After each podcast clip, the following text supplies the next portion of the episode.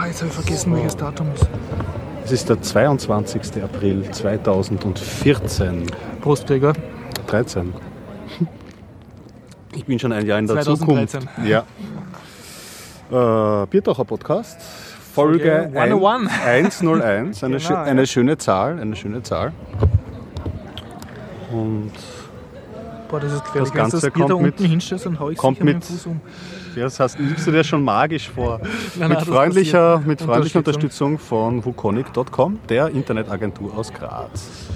Ja, und es schaut so aus, dass nach unserer letzten Jubiläumssendung mit urvielen Leuten jetzt wieder mal nur wir beide da sind. Herrlich.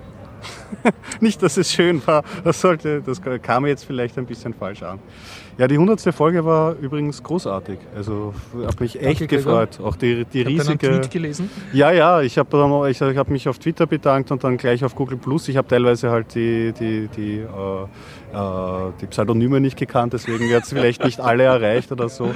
Aber dass der Hopp am Start war, war super. Der Christoph, ein, ein treuer Hörer, dass der am Start war, dass der Bernd Schlapsi mit am Start war. Es war wirklich Ja. super. Der Martin hat ein, hat ein bisschen gefehlt. Das haben wir nämlich gar nicht erwähnt in der 100. Folge. Das hat mir das noch im Nachhinein so ein bisschen aufgefallen. Das hätten wir machen sollen, weil immer war noch, schon dass noch. er kommt. Ja, kommt Zeit, Äh, kommt Rat irgendwann wird er wieder zurückkommen. wird er, das, wird, das wird schon wieder. Äh, auch, außerdem haben wir noch nicht erwähnt, dass äh, die, das haben wir erst nachher nämlich besprochen, dass wir auch wieder äh, eifrig geflattert wurden, dass wir ganze 5 Euronen ähm, eingenommen haben. Ah, ja, fünf stimmt. Habe ich das nicht gesagt? Ja, ich glaube erst nachher haben wir das Aha, besprochen. okay. Also danke auf jeden Fall an alle Flatterer, das ist echt äh, höchst Auch, erfreulich. auch an die anonymen Flatterer, Michael. ja. Und es hat dann auch im Nachfeld äh, irrsinnig viele Kommentare gegeben. Also es hat sich, hat, hat sich was getan. Äh, also ich bin echt begeistert. Ich war eine ganze Woche gut drauf, muss ich sagen. Sehen, Podcasten bereichert das Leben. Ja, Hebt danke. die Stimmung. Das war echt klasse. Äh, ja klar, apropos Kommentare, das wollte ich, das werde ich noch einschieben. Ein, ein Hörer. Ähm, erstens hat uns der Johannes Klopf auch ähm, ähm, hinterlassen irgendwie, dass wir viel Spaß haben sollen. Und so, Der das ja ja in auch schon Klagenfurt irgendwie auf einem Bahnhof gestrandet war. zu der Zeit, ja. Äh, das hat mich auch gefreut. Den haben wir auch schon länger ähm, ähm, so losen Kontakt. Und äh, ein Hörer, der NDL, glaube ich, das ist ein Pseudonym auf Google Plus, den vollen Namen weiß ich nicht. Der hat uns dann noch Feedback gegeben zu LaTeX. Ich sage diesmal nicht den X-Fehler. Ich hoffe, Ähm, ich habe das Feedback in die Shownotes eingebaut, aber ich glaube schon. Ja, hast du das, hast du das noch einge... Ich glaube. Ja, es ging eigentlich nur ganz kurz darum, dass er ähm, den Textmaker ähm, verlinkt hat, ähm, was eine Entwicklungsumgebung ist für LaTeX, wo man eben Texte schreiben kann und sich gleich als PDF anzeigen kann. Ich habe es mir gleich ähm, unter Ubuntu installiert Echt? und Ja, angeschaut. bist du jetzt auch LaTeX?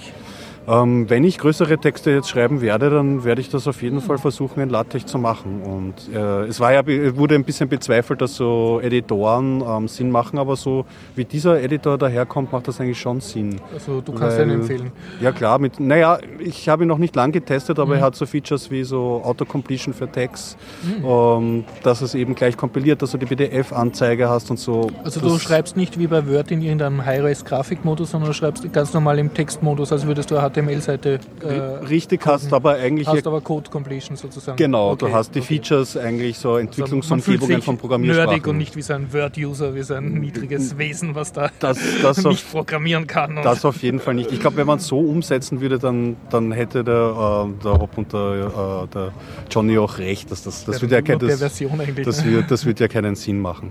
Das zweite ist eigentlich auch ein ganz nifty Tool, das er ähm, ähm, vorgestellt hat.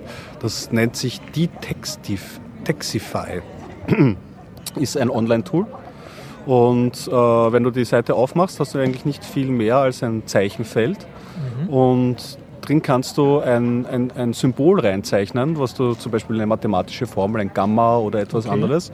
Und dieses Programm, wenn du es reingezeichnet hast, versucht dieses Zeichen zu erkennen und sucht dir den ähm, korrekten Tag, ähm, Also den richtigen Tag? für LaTeX raus. Oh, Und das ist das ist eine natürlich LaTeX-Handschrifterkennung oder Mausgestenerkennung. ja, irgendwie, genau, richtig. Was, was wahrscheinlich für komplexe oder für, Mhm. für, für Zeichen, die man gerade nicht parat hat und nicht nachschauen möchte, durchaus praktisch ist. Ich habe so vor mich hingekriegselt und geschaut, was, was ausgespuckt wird und es wird auch tatsächlich Mhm. viel erkannt. Also das ist ein ganz gutes Tool. Hm. So. Nun ja, dann äh, versuche ich an mein großes Vorbild, die Bitcoiner, heranzukommen. Mhm. Und erst einmal stelle ich dir eine rituelle Frage. Gregor, hast du irgendwas erlebt letzte Woche, worüber du erzählen möchtest? Ja, schon, aber das kann hinten anreihen. Ich habe ein bisschen am Raspberry Pi Software ruminstalliert und Sehr davon gut. kann ich, kann ich berichten, ja.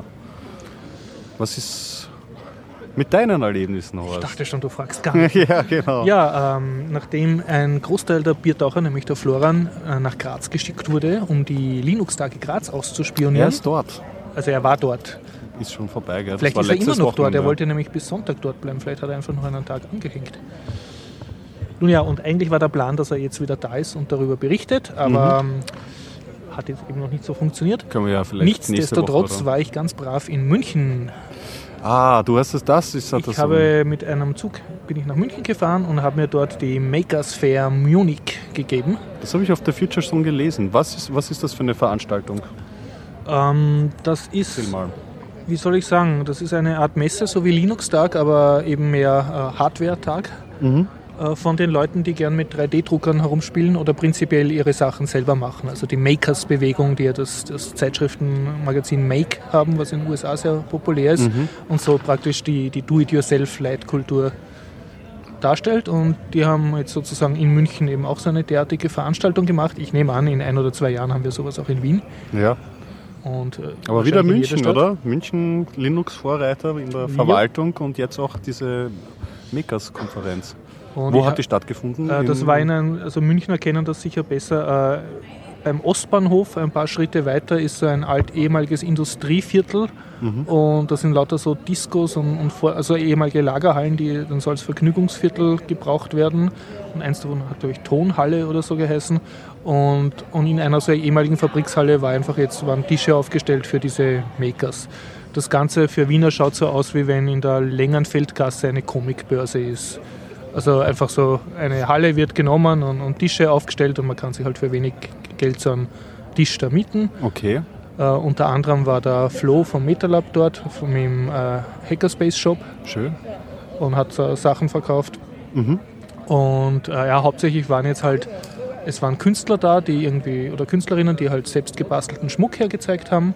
Es waren Case-Modder dort, die ihre aufgetunten PC-Gehäuse hergezeigt haben. Wo ich ja noch immer glaube, dass das ein großes Geschäftsfeld noch sein wird in Zukunft, dass sich die Leute ihre Hardware personalisieren. Ja, wobei das waren wirklich Bastler, also die das Die ohne haben 3D, ihre- die drucken das nicht aus, die machen wirklich selber Mhm. die Schweißen und, und Ja, ja, eh, genau. Und, Auf und, dem, ja. auf dem Ich habe eh. Fotos, also wer die Shownotes anschaut, sieht dann ein paar aufgemotzte Cases. Dann, was hat es noch gegeben? Es hat einen Typen gegeben, der hat eine Kleinbahn gebaut, also eine, eine große, mehr, nicht mehr clean, sondern eine große Kleinbahn. Mhm. Und zwar so groß, dass man auf der Lokomotive drauf sitzen hat können und Wow. herumfahren. Und die Spurweite war so, schätze ich mal, 15 Zentimeter und so selbstgeschweißte Schienen und Wagaln und so. Hat aber absolut nichts mit Computern zu tun gehabt. Er hat einfach nur sein, seine Eisenbahn da aufgebaut und die Leute damit herumfahren lassen. Dann, was hat es noch gegeben? Es hat gegeben die Open, die Part-Time Scientists. Okay. Das sind, ist eine weltweite Bewegung von Leuten, die halt sagen, sie machen nach Feierabend Wissenschaft. Zum Teil Mhm. sind es Wissenschaftler, zum Teil einfach nur Hobbyisten. Und die äh, rittern derzeit um den Google Luna X Challenge Preis. Also Google hat einen Preis ausgeschrieben für die erste Mondrakete, glaube ich, die privat ist und halt mehrere Teil, Teilpreise. gehört, ja.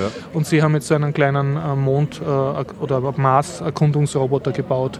Sehr cool. Und dem, er- der ist dann in der Halle herumgefahren. Also einfach ein, ein, ein Wagerl mit, mit vier einzeln ansteuerbaren Rädern, mit Schrittmotoren und so. Mhm. Also die haben ihr Projekt hergestellt. Es gab die, einen äh, Funkverein von einem bayerischen, der hat Werbung gemacht, äh, dass die Leute Amateurfunker werden und haben gezeigt an alten Telex und so. Also alle möglichen Do-it-yourself-Projekte und sehr, sehr viele 3D-Drucker.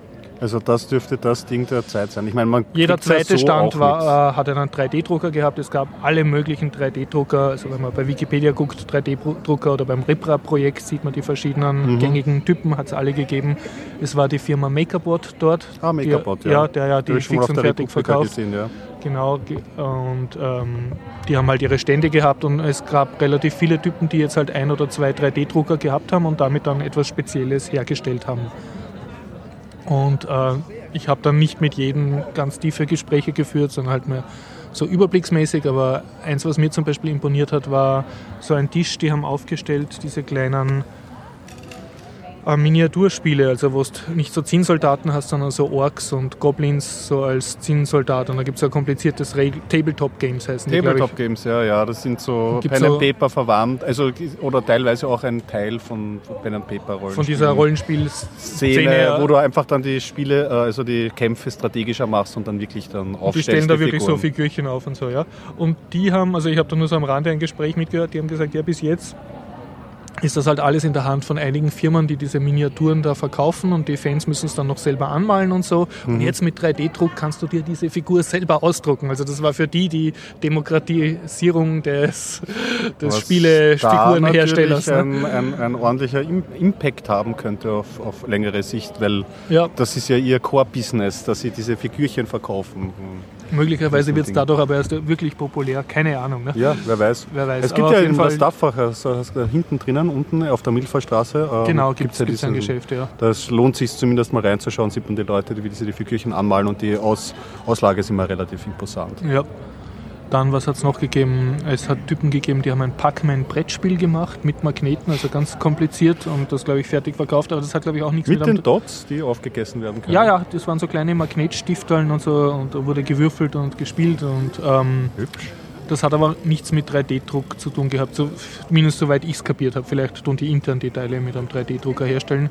Und so, es hat äh, Leute gegeben, die haben einen 3D-Drucker benutzt, um ihren äh, Drohne, also ihre Fernsteuerdrohne äh, zu basteln und, und, die dann zu verkaufen oder so. Mhm. Oder ja, also sehr viele 3D-Druckprojekte. Ja. Dann hat es äh, einfach Gärtner-Workshops gegeben von Leuten, die äh, Gärtnern und, und dann irgendwelche Sachen bunt anmalen. Und mein persönlicher Favorit war eine Ecke, da stand äh, Klomuschel-Painting.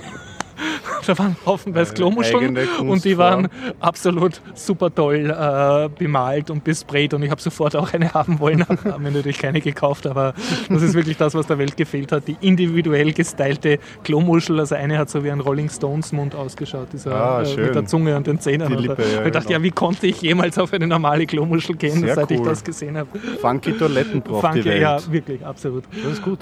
Und also es war halt ein, ein buntes Sammelsurium aus hauptsächlich sehr 3D-drucklastig, aber auch andere Do-it-yourself und ja. Kreativprojekte. Also der Rahmen war breit gefasst. Das war, war breit gefasst. Gab es auch so Elektronik-Bastler, äh, äh, also die so à la Harald beispielsweise, so Platinen Na, der, zusammen? Der, der Flo äh, vom Hacker Space Shop, mhm. Hacker Shop, ich hoffe, ich spiele in den Shownotes nachschauen, wie es richtig heißt, äh, der hat äh, Sachen vom Harald verkauft. Ah, sehr gut.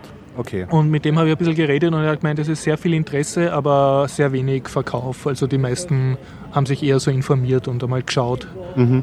Obwohl es Eintritt kostet hat die Messe. Aber und was mich sehr gefreut hat, es waren, äh, es waren zwei professionelle Kamerateams da. Ich nehme an von irgendeinem bayerischen äh, Lokalsender und so. Also die haben durchaus Medien ja, man hat es auch gelesen, also auch in, der, in diesen kleinen äh, Netzinen irgendwie hat man überall ja. das drüber, drüber gelesen irgendwie. Ansonsten, damit das auch, damit ich den Eindruck richtig wiedergebe, also es war so, dass nach zwei Stunden war man bei jedem Tisch und hat mehrmals reden können mit wem. Also wenn man jetzt nicht wirklich sich absolut abgenördet hat mit wem oder beim Workshop mitgemacht hat, war mhm. Man nach zwei Stunden. Na gut, das war aber auch die erste ähm, Veranstaltung dieser Art. Ja, oder? ja, und ich meine, für ja, mich, es war die Reise wert. Ich habe dann noch angeschlossen einen langen Besuch im Deutschen Museum der Technik, mhm.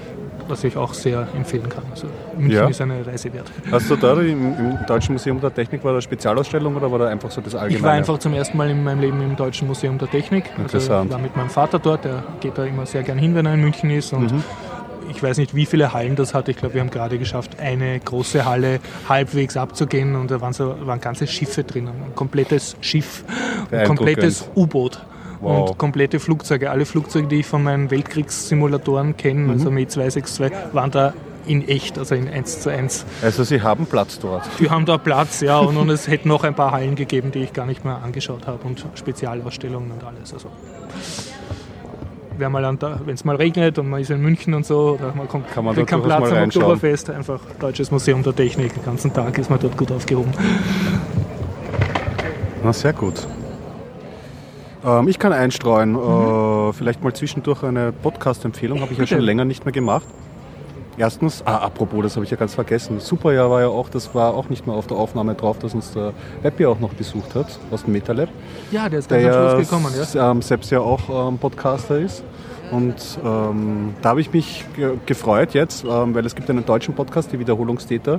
Die sind relativ knackig, die dauern immer nur so 10, höchstens 20 Minuten und berichten dann immer ausschließlich sehr detailliert mit sehr großem Hintergrundwissen über über Serien. Serien, ähm, die aber auch schon, äh, also nicht nur aktuelle Serien, ja Fernsehserien, mhm. die aber auch schon irgendwie eingestellt in den 80er Jahren mhm. okay. Äh, gedreht werden Geil. sind. Also wirklich, wirklich gut. Da war der Peppi jetzt zweimal ähm, zu, zu Gast und äh, da habe ich, hab ich mich sehr gefreut. Und da kann ich gleich vielleicht anschließen, eine Empfehlung, die ich sicher schon mal gebracht hat, aber wer sich so für Fernsehzeug interessiert, die Retinauten. Das ist auch so eine Retinauten? Gruppe, die Retinauten. Okay. Und die äh, reden auch sehr detailliert über äh, Filme, Serien, alles, alles Mögliche. Und die haben auch so eine nette äh, äh Sonderrubrik, nämlich sie machen so Spezialfolgen. Die nennt sich Pilotenprüfung. Und da schauen sie sich die, einfach nur die erste Folge, den, Pilot. ähm, den Piloten sozusagen an und äh, besprechen den durch und geben so Prognosen ab oder ob er der Tropfwissen ihnen gefallen hat oder so. Mhm. Und das ist halt sehr interessant. Also, also, Sie haben zum Beispiel schon in der letzten, Sie haben jetzt die, in, der, in der letzten Folge besprochen, äh, wie heißt das? Äh, da, da Vinci's Nightmares, nein, Da Vinci's Demons, glaube ich, heißt die Serie. Ist das, was jetzt ausgedreht wird? Oder? Na, also da ist jetzt die, die erste Folge mhm. ähm, draußen und äh, ist eine frische Serie. Wir haben sie komplett verrissen. Also es soll mhm. so ein Da Vinci mit äh, Lederjacke mit moderner sein. Ja. Und so, also nicht einmal trashig lustig, aber sie haben sich auch oft vertan mit Pilotenprüfungen. Vielleicht wird sie dann Kult. Genau, richtig. Wer, wer, wer, weiß, wer weiß. Sie haben sich, sie haben in der Folge auch gemeint, irgendwie so Homeland haben sie, glaube ich, auch nicht so gut mhm. besprochen. Das das ist ja jetzt eine, eine äußerst erfolgreiche Serie. Genau, aber über den am Podcast wollte ich gar nicht erzählen. Eigentlich wollte ich äh, über meine Musikfaulheit nochmal ähm, sprechen, weil in letzter Zeit äh, ich ist ein bisschen der Hund drinnen, neue Musik, auf neue Musik draufzukommen. Und ich bin ja ein bisschen mit Hip-Hop sozialisiert und bin jetzt auf ein, ein, ein, ein Kleinod gestoßen, nämlich einen, einen Bayer mit dem Pseudonym Taktiker der äh, einen ziemlich beherzten Hip-Hop-Podcast macht. Österreichischer und ähm, auch mit sehr viel Österreich-Bezug. Also Leute also er redet über Hip-Hop oder er redet gleich über. er, re er, redet über Hip-Hop. Heute habe ich erfahren, dass er früher 1996 auch eine Crew gehabt hat. Ich weiß mhm. nicht, ob er jetzt noch rappt. Auf jeden Fall merkt man, wenn man ähm, so ein bisschen Ahnung hat in der ja. Hip-Hop-Szene, der, ist, der, der, hat, der hat Hirn, der hat Herz, der mhm. holt lustige Leute. Also vorletzte Folge, das muss man noch anhören, war der Flip äh, da. Das ist, glaube ich, ein, ein, Rapper, der bei Dexter auch mitmacht. Mhm. Und ja, ist eine Empfehlung. Ähm, ich bin nämlich auch wieder auf den draufgekommen und jetzt kommt die letzte Großreferenz, dann können wir den, das Podcast, den Podcast-Zirkel schließen. Äh, wieder zurück zum, ich habe ja einen Blockbuster-Podcast, wo ich einfach nur so die Nicht-Arthouse-Filme besprochen höre, äh, von einem kleinen Team, nämlich den Nerd Talk. Genau. Und in der letzten Folge vom Nerd Talk, da ist der Taktiker ist dort aufgetreten als Gast, weil irgendwie die Runde zu klein war, ist er eingesprungen und habe ich mich auch gefreut, diesen diesen Schluss Dass du jemanden hörst, den du schon. Ja, ja, ist ja immer so ein bisschen. Podcast-Szene ja. ist sehr klein, ne? Ja, genau. Naja, klein und klein und groß, ja, aber mhm. es ist nicht jemanden wiederzuerkennen. Ja. Also, ähm, der, genau, ich, ich habe noch gar nicht äh, den vollen Titel. Mix und Beats, äh, Mix und Beats Podcast Session. Wenn man einfach mal im Google einhaken und dann kommt man gleich auf die Seite. Mhm. Jo. Ja, so viel dazu. Apropos kurzes ja. Metathema, hast du Gerne. Flugmodus eingeschalten? Ich denke schon. Ach, sehr gut. Ja, das wollte ich nur sicher gehen, Schauen bevor wir, wir die ganze, die ganze Folge durch. Obwohl da im Freien ist es eh nicht so schlecht. Ja. Im Freien ist es nicht so schlimm, als wenn man indoor, da versuchen die Geräte alle verzweifelt zu finden. Du hast äh, etwas Dann kann ich kurz äh, politikmäßig einwerfen. Ich war ganz brav äh, Volksbegehren unterzeichnen. Willkommen letzte Woche. Ja, und ich zwar noch ohne Bürgerkarte. Achso, bist du äh, zu Fuß hingegangen oder jetzt schon mit deiner Bürgerkarte? Man kann mit der Bürgerkarte bei Volksbegehren ja. sich nur eine Wahlkarte bestellen, sodass man von zu Hause aus wählen kann. Aber man kann, glaube ich, nicht direkt im Netz abstimmen Ich habe gedacht, das war der Sinn von deiner Bürgerkarte. Na, ich habe eine Petition, äh, oder was war das? Ein, das, das- von Robert Hahn war, glaube ich, eine Petition, die, die eingegeben ist. Ja, das kein, ist ja ein Volksbegehren. es, es, gibt, es gibt einen Unterschied. Das von? Robert Hahn konnte ich so unterschreiben und ich habe mich durchgeklickt beim Volksbegehren. Vielleicht bin ich auch einfach Vielleicht war das nur die. Unterstützungserklärung. Vielleicht kannst du die online machen und das, dann musst trotzdem nochmal hingehen. Oder Zum auch immer. offiziellen Volksbegehren. Also Also, wir- ich habe es nicht geschafft. Ich habe es verzweifelt versucht. Also du bist äh, zu Fuß Ich hingegangen, Nerds bewegen sich. ja, ja, richtig, zum Bezirksamt. Wie, du hast an die frische Luft müssen. Ah. Ja, so frisch war der nicht. Das war Okay. ja so. Und ich wollte nur witzigerweise erzählen, also äh, wir waren zu zweit dort und in diesem Kammerl äh, im 20. Bezirk, wo man unterschreiben konnte, waren glaube ich vier Beamte. Mhm, ja, ja. Und das war gleich der Höhepunkt vom Vormittag, dass wir da aufgetaucht sind. War so wenig los. Ja, ich habe dann ein bisschen Tratscht mit dem und, und der hat gemeint, also es, es ist nicht gut gelaufen im Gegensatz zu anderen Volksbegehren. Also Na, hoffentlich wird es trotzdem was. Also äh, bei meinem Besuch war schon viel los. Ja, war viel los. Ja, und da war sogar jemand da, der gemeint hat, ja, und äh, vielleicht reicht auch der Nebenwohnsitz, weil ich habe ja eigentlich nur meinen Sohn da begleitet äh, und will da jetzt auch mit unterstützen. Na, und, ja, genau. Ja, mal sehen. Ähm, hast du beide Volksbegehren Ja, unterschrieben? Vielleicht sollte man noch mal kurz erwähnen. Kirchenprivilegien Also das und eine äh, ist- für Demokratieausbau. Genau, Demokratie jetzt ist das eine, das umfasst mehrere Themen. Irgendwie, das muss man sich vielleicht mal eine ganze Liste reinziehen. Und äh, das Kirchenvolksbegehren ist für eine strengere äh, Trennung Trennung zwischen Sta Kirche und Staat, plus dass halt irgendwie Privilegien der Kirche ein bisschen zurückgestutzt werden. Ja? Jo, Na und, bitte, äh, können wir uns auf die Schulter klopfen, haben wir, haben wir mit, Ja, leider schon das nächste Horrorthema. Also im ORF habe ich gelesen, äh, es kommt äh, eine EU-Verordnung, äh, dass nämlich die Großkonzerne nur noch äh, EU-genormtes Saatgut erlauben wollen. Jetzt kommst du auf Global 2000. Ja, und Global 2000 und genau. andere haben da schon eine Petition gestartet. Auch bei äh, awards.org gibt es äh, Petitionen und Unterstützungserklärungen zum Anschreiben.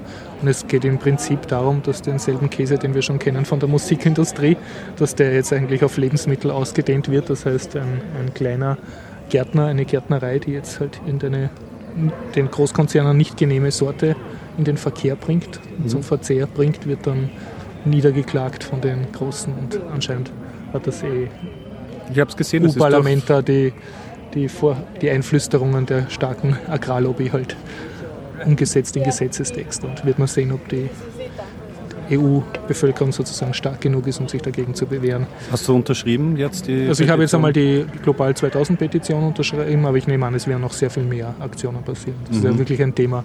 Also es kann man gut vorstellen, dass es Leute gibt, denen das wurscht ist, ob jemand für digitale Musik oder so oder Kopierverbot ausfasst, aber wenn es ums Essen geht, sollten Ja. die Leute auch ein bisschen dran kriegen. Ui, jetzt geht uns wieder der Martin ab, der könnte uns sicher Ja, noch ich einen habe ihn angetweetet. professionellen... Martin, falls du das hörst, bitte komm endlich in den Podcast, damit ich da nicht so tun muss, als kenne ich mich bei solchen Themen aus. Ach, was ist schon verzweifelt. Ich bin schon voll verzweifelt. Nun gut, aber zur Entspannung kann ich was Schöneres einstreuen. Ja, mach. Eine Filmwarnung oder wie soll ich sagen, Eine ein Warnung. Filmbericht. Äh, ähm, normalerweise magst du ja nicht, dass ich Filme spoilere, wenn ich im Kino war. Ja. Aber ich war in einem Ki- Kinofilm mit absolut wenig Handlung. Und wenn ich irgendwas drüber sagen will, mehr als drei Worte, habe ich schon schon die erzählt? Handlung erzählt. Ja? Okay. Ja. Ich kann die Handlung sogar, ich kann genau. die Handlung in drei Worten erzählen. Mhm. Also der Film heißt ähm, Spring Breakers. Ja. Die Handlung ist Tussis in Bikini Ui, und das ist schon die ganze Handlung. Vorsicht. Und ich habe mehrere sehr intellektuelle Reviews gelesen, unter anderem in Telepolis, wo es ging um Posthedonismus und Oberflächlichkeit als Konzept und äh, Wertelosigkeit und, und äh, An- Analogie auf die amerikanische Gesellschaft. Ist das das, was in den 60er Jahren spielt? Nein, das spielt im Hier und Jetzt. Okay, dann war das, ich habe das verwechselt. Und es ist einfach ein, ähm, wie soll ich sagen, ja, wenn man, wenn man sehr gutwillig ist und sehr viel Handlung rein interpretiert, die nicht da ist, dann ist es ein kleiner trashiger Gangster-Movie über Okay. vier gelangweilte Highsch- Highschulstudentinnen, die halt äh, Überfall machen und dann mit irgendeinem Gangster in, beim Spring Break herumziehen und Mhm. Drogen nehmen. Ist es, ist es jetzt äh, witzig programmiert oder Nein. kritisch oder einfach nur möglicherweise, möglicherweise kritisch, aber ähm, auch das hat sich mir nicht ganz erschlossen. Okay, also ich habe eigentlich gedacht, was kann schiefgehen, wenn du jetzt da einen Film siehst, ja, junge Frauen und, und Gangster und das so schön mischen und so, das muss doch was fürs Auge sein. Und nein, es ist eigentlich eher depressiv. Man hat die ganze, ganze Zeit das Gefühl, jetzt, jetzt muss da in einen Film reinsteigen und sagen, so, ihr geht jetzt alle vier nach Hause, ein Jahr Fernsehverbot und hört auf, euch so blöd zu benehmen. Also, okay, aber wahrscheinlich war genau das die Message. Vielleicht war das das Kritische, dass man sich da nicht identifiziert ja. oder kann nicht identifizieren, aber dass man das nicht einmal es war auch am, annehmen kann. Am Anfang waren recht ja. viele Szenen von so, also ich habe ihn noch dazu auf Deutsch angeschaut, das hat das Ganze noch ein bisschen absurder gemacht, weil dann die, die Off, also es waren sehr viele Off-Kommentare und die mhm. waren dann auf Deutsch, möglicherweise hätte das authentischer gewirkt im Original. Und am Anfang waren sehr viele Szenen, wo du halt siehst, wie eine von den Mädchen in einer Bibelgruppe ist. Und, und da ist dann irgendein so bekehrter Ex-Drogentyp und, und, redet über Jesus. Und das hat dann aber mit dem Rest vom Film auch überhaupt nichts zu tun. Also möglicherweise war da Thematik wird nicht mehr aufgegriffen. Oder vielleicht schon. Also es hat, hat sich dir nicht entschlossen? Nicht ganz. Es war sehr viel zum Schauen und, und es war, insgesamt hat es ein eher depressives Gefühl vermittelt über Blödheit der Leute, über Zustand der Gesellschaft, über Wertelosigkeit der Jugend ja. Na, immerhin. Immerhin. Vielleicht war es genau das, was, was rauskommen sollte. Mhm. Ja, ich kann auch berichten. Das ist zwar schon ein bisschen länger her, aber ich glaube, ich habe im Podcast noch nicht darüber geredet. Ähm, das war äh, Life of Pi oder Life of Pi, wie ja. man es auch ausspricht. Von Ang Lee, der Film. Mit dem Tiger im Rettungsboot, oder? Richtig, genau. Ja. Ähm, ich glaube, der deutsche Untertitel war Schiffbruch mit Tiger. Mhm. Ähm, den Ang Lee, den kennt man, bekannter taiwanesischer Regisseur, der auch amerikanische okay. Filme gemacht hat und, oh, glaube ich, Os diverse Oscars gewonnen hat für mhm. Brokeback Mountain, dieses okay, ja. Drama mit den, mit den homosexuellen Cowboys. Und äh, basiert auf einem Roman von ähm, Jan Martell, der damit seinen, glaube ich, seinen Durchbruch hatte. Ich glaube, der hat davor einen Roman geschrieben, Self oder so, der gar nicht erfolgreich war und und der ist aber durchgestartet und es ist ein, ein Film, es geht über einen jungen indischen, äh, indischen Jungen, wo dessen Lebensgeschichte erzählt wird. Es gibt so eine Rahmenhandlung, also ein Autor kommt eben zu diesen Pi, also der hat den Spitznamen, der heißt eigentlich Piscin und Pi, aber mhm. Jahre später und sie unterhalten sich und äh, der, der, der, Besucher ist ein Autor und möchte eine Geschichte ähm, hören und der, der Pi erzählt eben seine mhm. Geschichte und äh,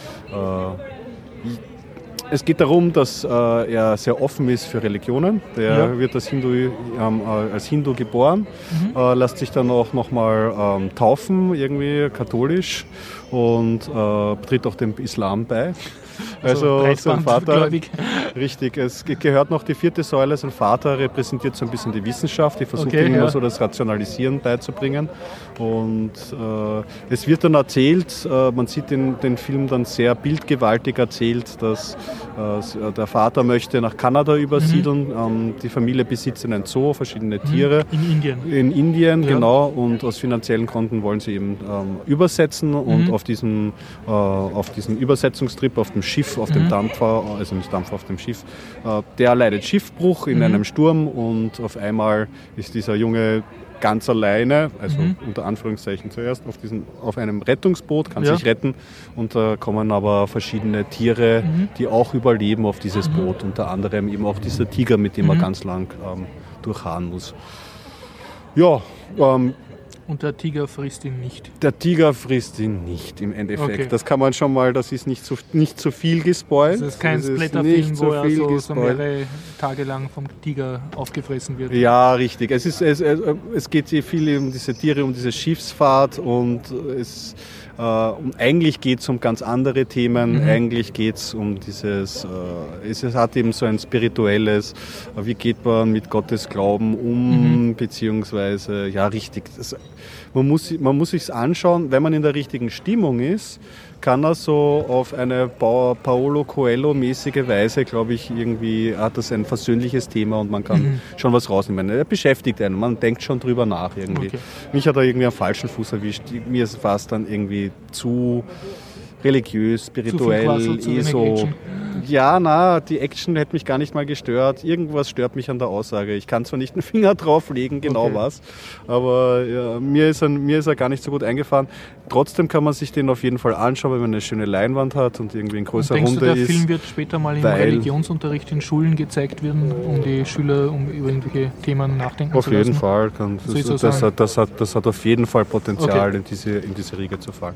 Ähm, Genau, und äh, auf großer Leinwand kann man es auf jeden Fall anschauen, weil die Bilder, die er aufgenommen hat, die sind ja, es, wunder, es sind echt wunderhübsch. Also bis zum, natürlich bis zum Kitsch ver, verzerrt, mhm. aber das kann man, das kann man insofern verzerren, äh, also verzeihen, indem man sich einfach zurücklegt und die Bilder genießt.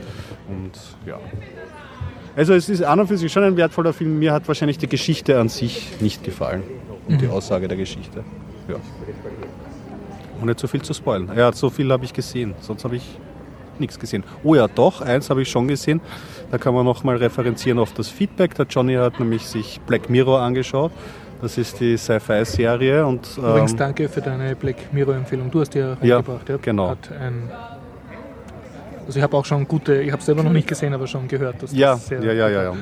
Und äh, Genau, da habe ich nämlich eine Rata, da habe ich mich ganz groß getönt. Ja, ja, das hat so wie eine, jede britische Serie hat das so sechs bis oder ein bisschen mehr Folgen oder so. Mhm. Hat es nicht, ist eine Miniserie, also die erste Staffel hat gerade einmal drei Episoden. Von denen habe ich zu dem Zeitpunkt zwei gesehen und die dritte habe ich mir jetzt, ähm, wo der Johnny so gemeint ja. hat, die sollte man sich unbedingt anschauen, habe ich mir jetzt auch angeschaut. Und? Ja, also ich meine, nicht spoilern. Ja, ich, ich spoiler nicht. Aber das Grundthema wir, wir werden jetzt umringt von lauter Geschichten über Google Glass. Okay. Und was Google Glass äh, für Impact haben könnte. Und Google Glass um ein paar Ecken weitergedacht. Mhm. Äh, bildet die Grundlage der dritten Episode. Ist okay. auf jeden Fall anschauenswert. Ein Blick wieder. in die Zukunft. Ein, ja, genau, ein Blick in die Zukunft. Und wie der, wie der Autor gemeint hat, einfach, er schafft es immer wieder in jeder Episode, dieses Gefühl zwischen Faszination und Unwohlsein herzustellen. Ja ohne große Plattheit. Ich bin neugierig auf die zweite Staffel. Ich hoffe, ich hoffe die, die ist auch. Also die gibt es schon oder die kommt erst? Du, ich bin mir nicht sicher. Okay. Ähm, es ist, glaube ich, die erste, erste Episode, glaube ich, habe ich, schon, hab ich schon gesehen auf Wikipedia, dass die, dass die draußen ist. Weiß mhm. nicht, ob sie jetzt ganz ausgestrahlt wird. Und wie viele Episoden die hat, weiß ich auch nicht. Also selber informieren, anschauen. Ich habe was ganz ein schönes, ein wirklich schönes Thema. Mhm. Und zwar Kickstarter. Ja hat, äh, bin ich irgendwie draufgekommen auf ein ganz ein hübsches Projekt. Es gibt wieder einmal ein Projekt, äh, Master of Magic nachzubauen. Okay, Master was ist of Master Magic, of Magic? Das ist einfach Urkult. Ich kenne eigentlich nur Leute, die das gespielt haben, die das immer noch spielen. Also niemand hört da je wirklich auf. Und zwar äh, äh, circa in den 90er Jahren, ein bisschen nachdem das erste Civilization rausgekommen ist, ist von derselben Firma, glaube ich, Microprose, äh, ist rausgekommen äh, Master of Magic, ein Simtex damals. Und das war halt im DOS CGA-Modus ein, so ein Spiel wie bei Civilization. Also du äh, schiebst über eine, eine Map, die aus quadratischen Feldern besteht, mhm. hast du kleine Städte und schiebst deine Einheiten da herum und wenn zwei Einheiten aufeinandertreffen, gibt es einen taktischen Kampf. Grob erklärt, aber das Ganze in einem Fantasy-Setting. Du bist ein Erzmagier, kannst am Anfang aussuchen. Du herrschst über ein gewisses Volk, das bestimmte Einheiten bauen kann und du kannst dann andere Dörfer und Städte unterwerfen. Es sind auf der ganzen Map verstreut, so Höhlen, die von Monstern bewacht sind. Und wenn mhm. du die dann besiegst, findest du irgendwelche tollen Zauberschwerter oder Zaubersprüche. Ja, schön. so kleine Sidequests eigentlich. Ja, ja und, so. und wirst dann halt immer mächtiger, bis du an einen anderen, es sind dann auch andere AI-gesteuerte Zauberer im Spiel und mit denen musst du dann Handel treiben oder Bündnisse schmieden. War das rundenbasiert? Oder? Es war rundenbasiert. Es hat, das schön. Besondere war im Gegensatz zu Civilization hat es zwei Planes gegeben. Also eine, die war noch wesentlich magischer mit anderen Monstern und die waren dann über Türme verbunden. Mhm. Das heißt so Teleporter finden können. Und äh, ja, im Gegensatz zum echten Civilization hat es taktische Kämpfe gegeben. Das heißt, wenn zwei Armeen aufeinander getroffen sind, bist du in so einer Art Taktikmodus rüber gewechselt und da hast halt die, auch rundenweise die Truppen gegeneinander anrennen also, lassen können. Früher kennt, es wird reingezoomt und man hat das Schlachtfeld vor sich. Ja, so, es war natürlich sehr primitive Grafik, aber äh, du hast dann trotzdem noch in dem äh, Taktikscreen ein bisschen zaubern können, um halt irgendeinen Feuerball schicken. Oder manchmal hast du sogar ganz tolle Spielfiguren gehabt, die haben selber zaubern können, mhm. sogenannte Helden, die hast mit Items ausrüsten können und mit, mit Huff zaubern. Und die haben dann halt auch noch einmal zaubern können. Und es war, es war urviel drin und du hast sogar eigene Items äh, schmieden können und, und das Spiel ist immer wieder äh, ähm, nicht kopiert worden, aber hat als Inspiration gedient für Nachfolgespiele. Ja. So circa alle drei Jahre ist eins gekommen, das gesagt hat, ja, wir sind jetzt der, der inoffizielle Nachfolger im Geiste von Master of Magic. Also mhm. es gab da die Age of Wonders Reihe, die hat, glaube ich, zwei oder drei Teile gegeben.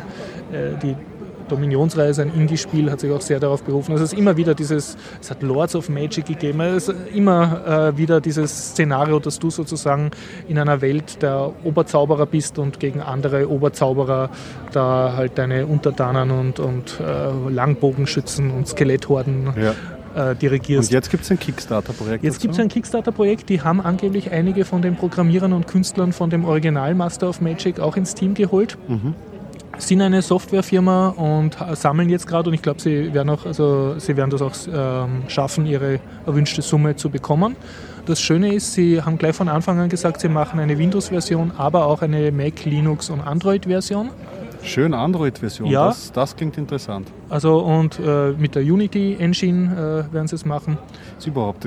Kickstarter ist, ist, ist, ist, Kickstarter und Unity, ne? Ja, Kickstarter, Unity und außerdem ähm, immer mehr Cross-Plattform-Releases. Mhm. Also die Kickstarter-Leute achten ja. darauf, dass sie. Cross-Plattform. Ja. Wobei es gibt viele, die sagen dann, ja, wenn als Stretch-Goal, wenn ja, so und so viel Geld stimmt. reinkommt, dann machen wir auch eine Linux-Version, aber die haben, hast, äh, hast haben netterweise gleich gesagt, wir machen vor, eine, nur wir machen zuerst die Windows-Version fertig. Aber damit kann ich gut leben. Also ich habe gleich da meine zwei oder drei Pfund da hingetan. Wie machst du das? Ja, einfach äh, mit der Kreditkarte haben wir den Kurs Geht ausgerechnet. Das, das ist halt ein entsprechender Eurobetrag, den du da plätscht. Genau, und plätscht. Äh, ja, es stand groß No DRM, also es wird kein Kopierschutz drauf sein. Und so von den Features, also sie wollen dann halt einen Multiplayer-Modus machen. Das Original Master of Magic hat sehr darunter gelitten, dass die AI relativ dumm war, weil halt die Spielregeln extrem komplex waren. Also du, mhm. kannst, hattest, du konntest so Schiffe machen und dann konntest du einen Flugzauber machen, dann hast du ein fliegendes Schiff gehabt und dann konntest du einen unsichtbar Zauber machen. Also du hattest dann ein fliegendes, unsichtbares Schiff mit einem Katapult und da ist die AI halt nicht dagegen angekommen. Also die war nicht so kreativ. Damals, ja. ja. Und ja, und äh, sie wollen jetzt angeblich Multiplayer machen und so, aber was sie geschrieben haben von der Anzahl der Rassen und Klassen und Zauberern, äh, hat es für mich ausgeschaut, als ist es lang nicht so komplex wie das Original Master of Magic, was unter DOS gelaufen ist. Mhm. Einfach, ich nehme an, sie wollen dann halt noch mehr Geld für Stretch Goals, dass sie noch mehr Rassen und Klassen und so Erstmal ein Basis, eine Basis schaffen. Auf jeden Fall, ich würde mich freuen, wenn das kommt. Ja, und ich, also was, was, mich extrem freut, ist halt, wenn, wenn so alte Spiele, die man als Student anstatt zu studieren gerne gespielt hat oder als Kind einfach, mit denen man aufgewachsen ist, wenn die jetzt, obwohl es die Rechte nicht mehr gibt und die Originalfirmen und auch nichts weitergeht, weil wahrscheinlich die, also mit den Rechten irgendwo schwierig ist, wenn dann unter Kickstarter mhm. sich ein paar von den Leuten zusammen und sagen, so, wir tun jetzt und genau solche Projekte ähm, scheint ja ein fruchtbarer Boden ähm, zu sein. Also dieses ganze Kickstarter zieht solche Projekte an. Also die haben gute ja. Chancen immer ist ein bisschen so ähnlich wie Yps neu aufliegen, oder? Also jetzt Übrigens, mit den Retro-Ideen und so. Du hast es ja jetzt wahrscheinlich gelesen. Ich habe ich hab, äh, hab reingelesen und ja. ja. Ich, nein. Nein. Ich weiß es nicht. Es ist schon, schon nett, irgendwie so die ja. erste Ausgabe zu lesen und sie haben sich auch Mühe gegeben, jetzt die Leute in unserem Alter anzusprechen mit so Roboterberichterstattung und diesem ganzen Wir die Zeug. Autokäufer. Ja, aber wahrer, wahrer Retro-Charme wäre es halt gewesen, es wäre halt noch hübscher, aber dann würde ich es mir auch ja. nicht kaufen, wenn sie es wieder ähm, aufgelegt hätten für die jüngere Zielgruppe ja. und dort einfach. Du weißt, also eins hätte ich mir schon gekauft. Ja, genau, richtig. Ja. Genau, eins ich, hätte ich, ich mir da auch gekauft, sozusagen. Genau. Ich überlege auch immer, ob ich mal. Ich fühle mich ein bisschen ein, ertappt so währenddessen. So ein bisschen Mad, zu sehr. Hast du das auch gelesen? ja, Mad, länger mal pleite. Habe ich sogar noch. noch oder? Ähm, jetzt glaube ich wieder oder hat es wieder gegeben äh, und wie der aktuelle Status ist, weiß ich nicht. Matt war Matt Da tappe ich mich manchmal dabei, dass ich so Lust habe, ah, jetzt kaufst du wieder eins und schaust, was ich, ich kann. Da, ich kann da welche borgen. Ich habe okay. hab noch eine Sammlung von damals. Also nicht groß, aber mhm. ich habe noch ein paar Sammelhefte. Ja. Das war echt spitze. Na gut, wir schweifen ab. Also, Wir schweifen ab über Matt, ja. Das ist aber nicht das Schlechteste. also Comics, also du sagst, Yps ist auch nicht mehr ganz das, was es einmal war. Naja, will es ja auch nicht sein. Sie Ja. haben ja sicher eine andere Zielgruppe, aber es ist halt die Frage, ob man allein mit diesem Retro-Charme irgendwie dann auf Dauer punkten kann. Weil es ist zwar schon nett irgendwie, aber ich weiß nicht, ob es ausgeht. Ich, ich drücke Ihnen auf jeden Fall die Daumen. Die neue Zeitschrift kann, kann nicht schaden und so allerübelst ist es ja auch nicht irgendwie, was Sie da produzieren. Apropos Retro-Charme. Ja, Ähm, das haben wir vielleicht noch nicht besprochen. Lucas Arts ist ja jetzt übernommen worden vom Disney. Disney. Oh, Ja. okay, ja. Also ja, ja traurig. Deswegen, äh, das, das, weil du gemeint hast, alte Marken und weil die äh, Sterben nicht.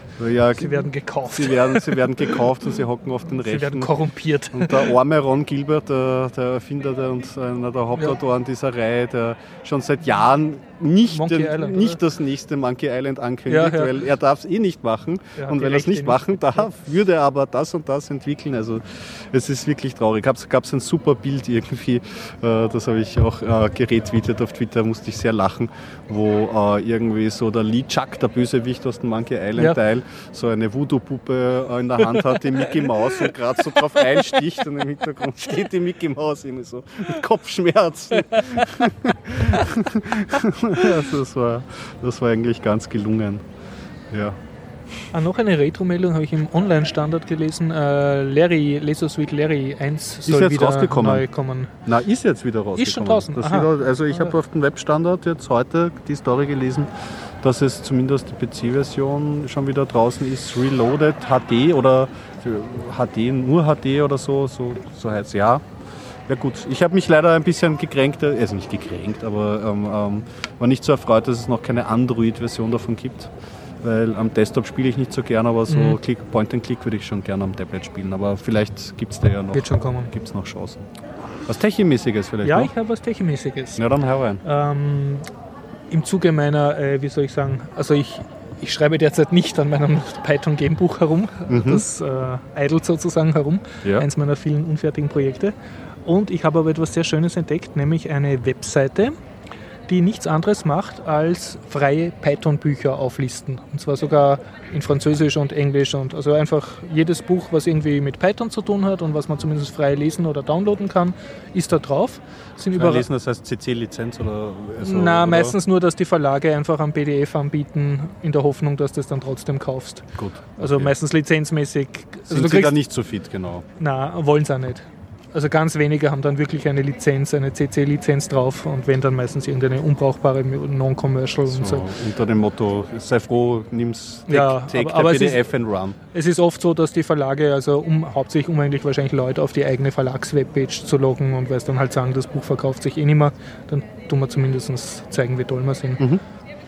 Aber da äh, gibt es jetzt sehr viele, auch von großen Verlagen, Titel, wo ich die vor ein paar Jahren noch nur käuflich erhältlich waren, sind jetzt auch so drauf und hat mich sehr gefreut. Und das Besondere, ähm, diese ganze Website über Python-Bücher ist selbst wiederum ein GitHub-Projekt. Das heißt, man Okay. kann das einfach forken, Schön. den Code verändern und wieder pushen. Und man kann natürlich auch einfach nur den Projektmaintainern eine E-Mail schreiben, bitte tut doch dieses und dieses Buch auch noch dazu.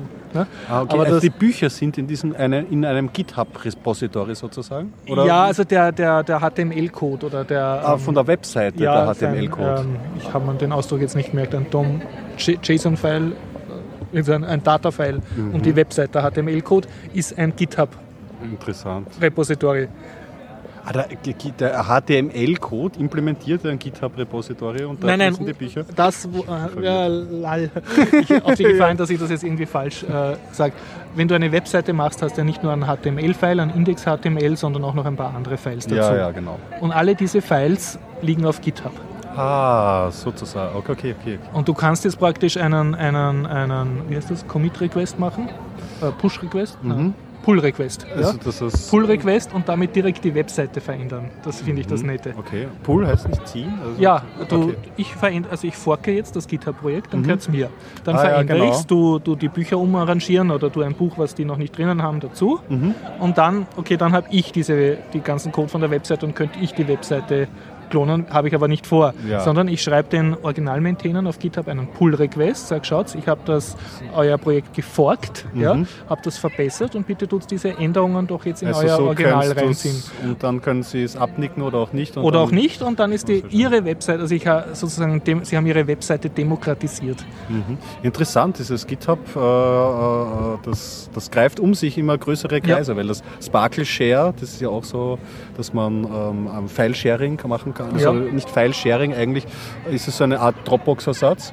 Und da ist eigentlich viel Logik einfach im Client drinnen und Mhm. ähm, der Server selber ist eigentlich nur ein GitHub-Server. Also das ist, man kann es wirklich zu viel nutzen. Ja, sehr gut.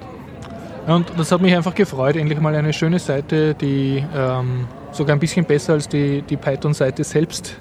Die Python Documentation Seite hat natürlich auch Liste mit Links zu Büchern, aber das war wirklich eine Seite nur über freie Python-Bücher. Eigentlich genau das, was ich suche. Nice. Ne? Kann ich allen meinen Schülern jetzt geben. Und weiterreichen. Und Cool. wenn mein Buch einmal würdig genug ist und fertig genug, werde ich es dann selber dort rein requesten. Schön. Ja, mein Techie-Thema. Ähm, ich habe seit langem wieder mal Geraspberry Pi und Software ausprobiert.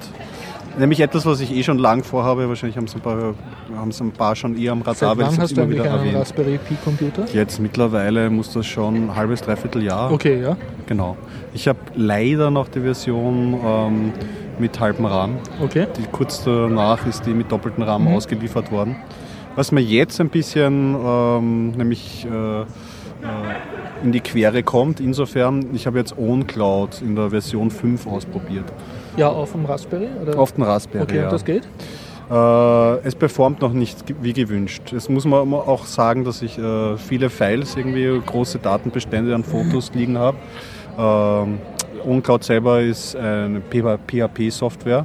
Du installierst sie wie die meisten CMS oder Wikis, indem du dir die Files äh, runterholst. Das ist in einem Target-Set drinnen. Du entpackst sie in einem Verzeichnis, auf den der Webserver zugreifen kann. In dem Fall wird Apache empfohlen und dann wirst du durch einen kleinen Wizard durchgeschleust. Da kannst du aussuchen noch, ob du MySQL oder SQLite äh, verwenden ähm, möchtest, um, um die Metadaten zu speichern und dann kann es eigentlich schon losgehen. Und dann hast du sozusagen deine eigene Dropbox, wenn ich das richtig Es verstehe. ist mittlerweile schon ziemlich mächtig und man Mhm. kann schon sagen, es ist schon, es fühlt sich sehr komplett Also an du, vom du Feature-Set. betreibst vom Raspberry Pi aus deine eigene Wolke, in die du Sachen Richtig, sie haben ein interessantes Geschäftskonzept. Sie haben halt Mhm. eine Enterprise und eine Community-Version. Die Enterprise-Version ist, glaube ich, mit Support und mit, noch mit Enterprise-Features. Stört mich aber nicht, weil die Community-Version. Mhm. War- genug für dich.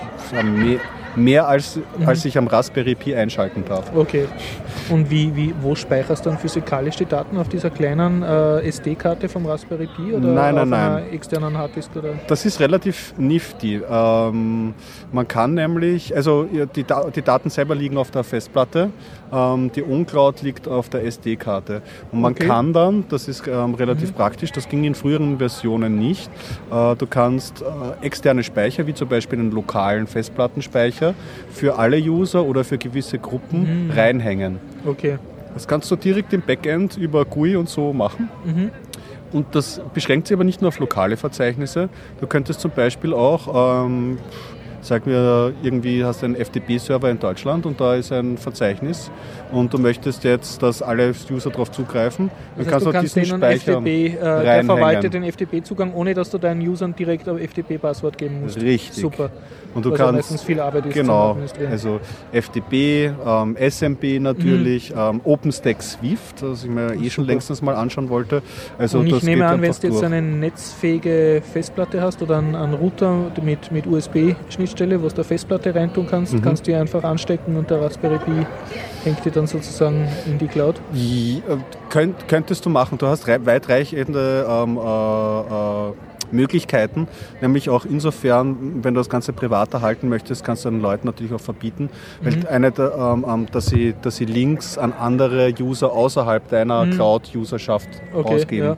Was auch wichtig sein kann natürlich, Mhm. wenn du in Sachen Privacy arbeitest. Und das wollen sie ja, weil sie ja auch in den Unternehmensbereich rein Ja, wollen. ja. Also da gibt es sehr umfangreiche Konfigurationsmöglichkeiten und du hast ähm, ähnlich wie bei WordPress so ein App-System, also du kannst Plugins rein, reinhängen. Es gibt eine eigene Seite, apps.uncloud.com, glaube ich, oder so, wo du dir anschauen kannst, was für, ähm, was für Plugins es gibt. Im Mai, also viele Plugins sind schon direkt dort aufgelistet und die kannst du installieren im Backend.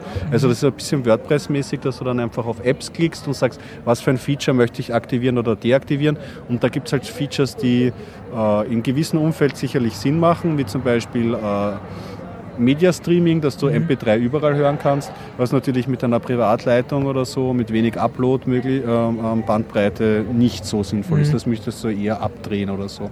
Es gibt Bildergalerie, PDF-Reader, OD, ODF-Reader. Es gibt äh, wirklich sehr viele Möglichkeiten. Es gibt sogar eine eigene, was mich sehr gefreut hat, jetzt eine App, ähm, wo sich die uncloud-User untereinander unterhalten können, so eine Art Forums- oder Chat-Möglichkeit. Also es, es, es, es fühlt sich komplett an, es ist hübsch. Das Problem, was ich am Raspberry Pi habe, sobald ich es natürlich laufen habe, es ist mit Apache und diesem PHP-Werkel, äh, swappt er mir, mir rennt der Speicher davon es, und dadurch wird es langsam. Jetzt versuche ich ein bisschen zu drehen, da gibt es dieses PHP-ACP, der mit so ähm, Caching-Mechanismen arbeitet, also ja auch für andere CMS ja oft empfohlen wird. Und man kann natürlich auch am Apache sparen, man könnte natürlich den Lightin, den Light HTTPD nehmen. Also ich werde das versuchen. Also ich werde weiter einfach versuchen, das runterzutrimmen und auf meine, ja, auf meine Bedürfnisse anzupassen. Mal schauen, jetzt performt es noch nicht. Es schaut wunderhübsch aus, aber es ist langsam wie. oh. Und äh, mal sehen, vielleicht einen nächsten Next, Next Generationen Raspberry Pi mit doppelt so viel RAM ausprobieren oder weiter drehen. Mal sehen, mal schauen. Ja. Apropos, hast du von den Bitcoinern ein Update gekriegt? Heute noch nicht, nein. Also möglicherweise haben wir diese Woche kein Bitcoin-Update. Das kann Dann durchaus möglich sein. Erst, ne? Ja, dann wird es nachgereicht. Haben wir noch Nun, was? Ich habe nichts mehr zu sagen. Ich habe noch was zu sagen. Bitte, sag. Nur ganz kurz, das ist echt nur ganz kurz. Ähm, Ich habe seit längerem wieder MediaWiki ähm, aufgesetzt auf einen Server. Ja, Und muss man dazu sagen, also das Wiki mit dem Wikipedia zum Beispiel. Genau, das ist die Wiki-Software, mit der äh, Wiki. Wikipedia ähm, ähm, äh, äh, also, äh, implementiert wird. Und ja, es ist ja so, dass das MediaWiki nicht wirklich ge geeignet ist für Firmen oder so, aber es wird trotzdem haufenweise eingesetzt, einfach deswegen, weil es in Augen vieler einfach die Wiki-Software ist und kein Vertrauen geschenkt wird anderer alternative Wiki-Software. Und deswegen habe ich mich jetzt sehr gefreut. Ähm, Ich habe seit längerem nicht mehr in den Installer reingeschaut und jetzt ist es, auf, ähm, äh, ist es möglich, auch das Wiki ohne Plugins oder irgendwas ähm, mittels des Wizards so einzustellen, dass es ein komplett closed Wiki ist. Das heißt, ja, richtig. Also es wird nicht einmal die Hauptseite angezeigt, sondern du musst dich einloggen, um irgendetwas zu sehen. Privates Wiki. Bravo, bravo, da tut sich was. Cool. Ja, jetzt bin ich aber fertig. Jetzt bist du fertig. Na gut, ich würde sagen, dann verabschieden wir uns bis zum Mhm. 102. Biertaucher Podcast. 102, ja. Und schön Wenn war's. Sie mitmachen wollen, nächster Montag, das ist dann der 22 und 7, Ui, 29. Kann das sein? Wahrscheinlich sprich im 29. Konjunktiv. Möglicherweise der 29. April, Mhm. ähm, 19.30 Uhr im, im Hof 2 vom Alten AKH. Bis deine Tschüss.